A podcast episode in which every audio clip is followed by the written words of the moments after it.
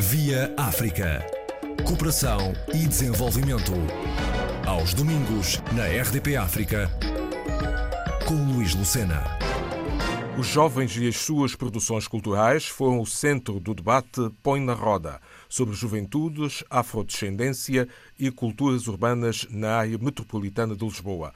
Uma troca de experiências a que denominou de bate-papo a investigadora Simone Amorim. A gente quis organizar esse evento principalmente para discutir sobre juventude e suas produções culturais no território da área metropolitana de Lisboa. Então, a gente diria que tem três pontos principais aí. Um é o que está fazendo as juventudes e o que estão fazendo as pessoas com as juventudes. O outro são as produções culturais, né? A gente tratou especificamente de produções ligadas à área da criatividade e da cultura e também a questão do território. Como é que isso se dá a partir de um determinado território que é a área metropolitana, vamos dizer assim, a, a, periferia, as franjas da cidade de Lisboa. E são esses os pontos principais que a gente quis juntar nesse evento. Qual foi a reação dos presentes, dos participantes? As pessoas que a gente convidou para falar, nós agradecemos a todos os participantes, eles foram todos muito solícitos em compartilhar com a gente as experiências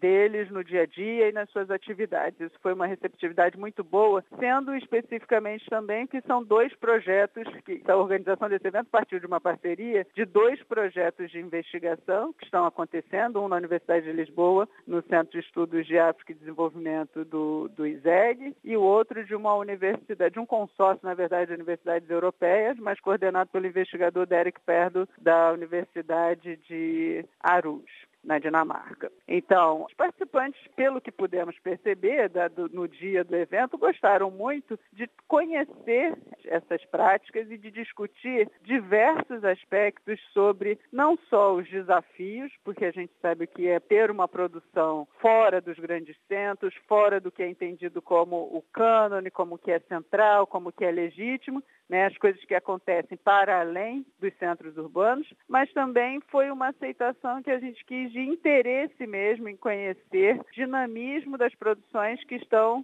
nem sempre são relatadas nos meios de comunicação, nos mídias e tudo mais. Então acho que foi bastante positivo nesse sentido. Este bate-papo, conforme foi denominado sobre juventudes, afrodescendência e culturas urbanas na área metropolitana de Lisboa, fez com que instituições ligadas a este domínio pudessem despertar para a realidade do país, Portugal, por exemplo, em relação às comunidades imigradas? Sim, eu acho que eu acho que sim, nesse sentido, porque o fato de não existir uma determinada cobertura sobre essas atividades não quer dizer que determinadas regiões da cidade, determinados territórios, não são dinâmicos e não têm uma potência produtiva, sobretudo em termos criativos. Esses territórios, eles têm muitas atividades, eles têm muitos artistas e eles têm um dinamismo muito forte. Então, assim, o, o que a gente achou positivo nesse sentido foi o fato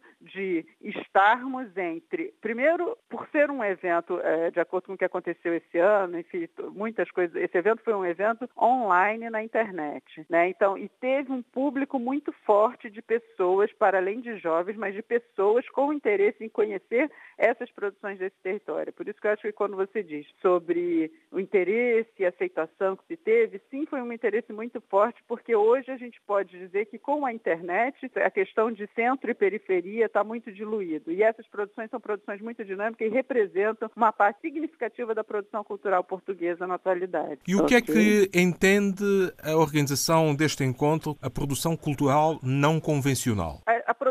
Cultural que não está nos espaços que a gente costuma também caracterizar no campo cultural como equipamentos culturais, nos espaços legitimados da produção. Porque quando você diz que tem, por exemplo, uma galeria de arte num bairro social, esse espaço geralmente ele é múltiplo. Ele não é uma galeria de arte convencional, é um lugar, um espaço onde você só encontra um único sentido de discussão das produções, que é pelo lado da produção estética. Da mesma forma, outros espaços. A gente levou uma pessoa que é um produtor da Cova da Moura, que é o Vitor Sanches, por exemplo, que tem um espaço que eu diria que é um espaço não convencional, que é um espaço de cultura ligado a muitas linguagens, onde se produz design, onde se produz arte, onde se discute literatura, onde você tem rodas de diálogo, de conversa com a juventude, com as pessoas do bairro e para além do bairro, mas um espaço que é o que eu acho que caracteriza bem o que é um espaço não convencional, o espaço que é do Vitor Sanches na Cova da Moura, por exemplo. Então, quando a gente diz essas produções, essas produções elas não podem ser caracterizadas a partir de um único espaço, entendeu? O caráter não convencional está justamente no fato de se ligar muitas linguagens artísticas, muitos aspectos da produção cultural dentro de um mesmo propósito. E acho que a internet, nesse sentido, tem facilitado muito a emergência, a circulação dessas produções por outros circuitos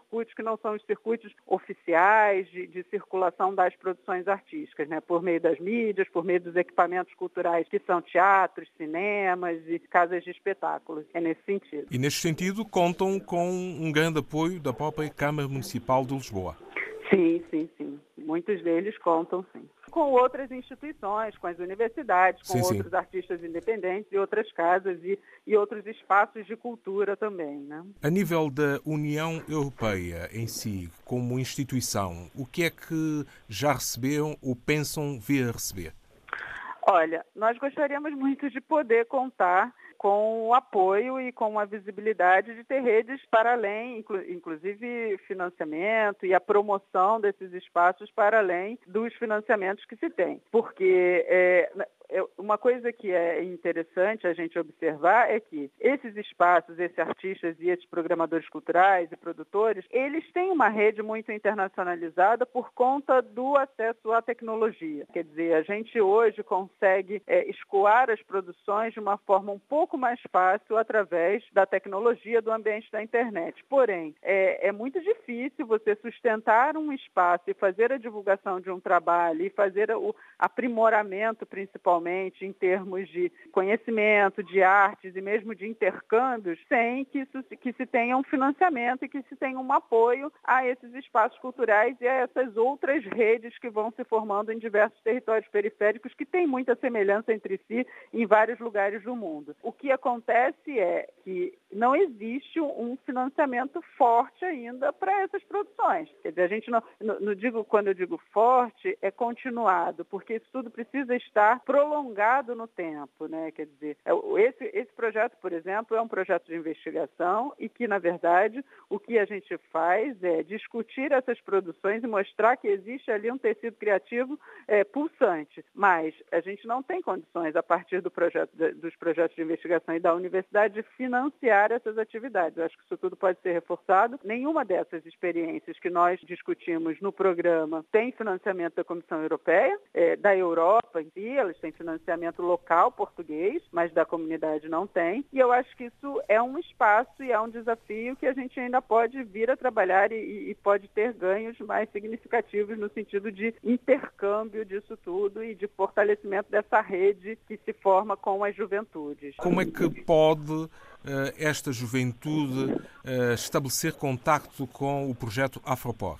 Olha, nós temos o nosso website, se colocar no Google pode achar, Projeto Apropó. Nós estamos também nas redes sociais, Instagram e, na, e na, no Facebook. E eles e pode ser encontrado, Projeto Afropó, é, assim mesmo, Afropó, é, de afrodescendência em Portugal. E nós temos total interesse em dar continuidade a esse diálogo e utilizar os nossos canais para dar visibilidade e juntar pessoas, conectar essas práticas. A gente tem é, um conjunto de eventos estruturados que a gente organiza ao longo do ano. Esse ano passado, muitos deles teve, tiveram que ser feitos em ambiente eletrônico, mas a gente busca realizar em parceria com centros culturais, com a universidade e nos próprios territórios em si. Então, a gente deixa é, as portas abertas e o canal de diálogo aberto para que a gente possa construir juntos outros eventos e outras atividades ao longo do ano em que a gente possa conectar pessoas que estão fazendo trabalhos no sentido das artes da cultura, das comunidades afrodescendentes na área metropolitana de Lisboa. Lisboa. Simone Amorim, investigadora brasileira, pós-doutoral no Centro de Estudos sobre África e Desenvolvimento, do ISEG,